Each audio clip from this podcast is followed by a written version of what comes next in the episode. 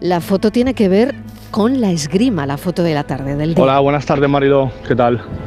Pues hoy en la fotografía del día he escogido una imagen del fotógrafo ucraniano Nikolai Silelnikov. Esta imagen la he podido rescatar de un hilo de Twitter donde diferentes fotógrafos están haciendo un trabajo para explicar cómo está quedando todas las instalaciones deportivas en Ucrania después de esta gran guerra que está azotando todo el país.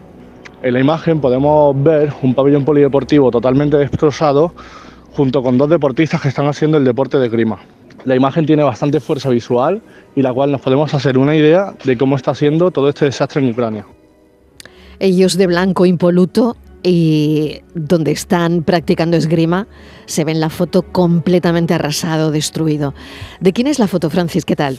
Hola Mariló, buenas tardes. La imagen la ha seleccionado hoy para la tarde Jordi Vidal, fotógrafo cordobés que se formó en la Escuela Grisar de Barcelona donde se especializó en fotoperiodismo.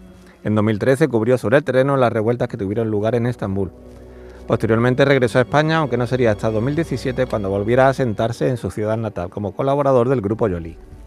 Actualmente desarrolla su trabajo como fotógrafo freelance, compaginando su labor para distintas agencias de comunicación con otros proyectos relacionados con el marketing digital. Fotoperiodistas que buscan la imagen del día aquí en la tarde. La tarde de Canal Sur Radio con Mariló Maldonado. También en nuestra app y en canalsur.es.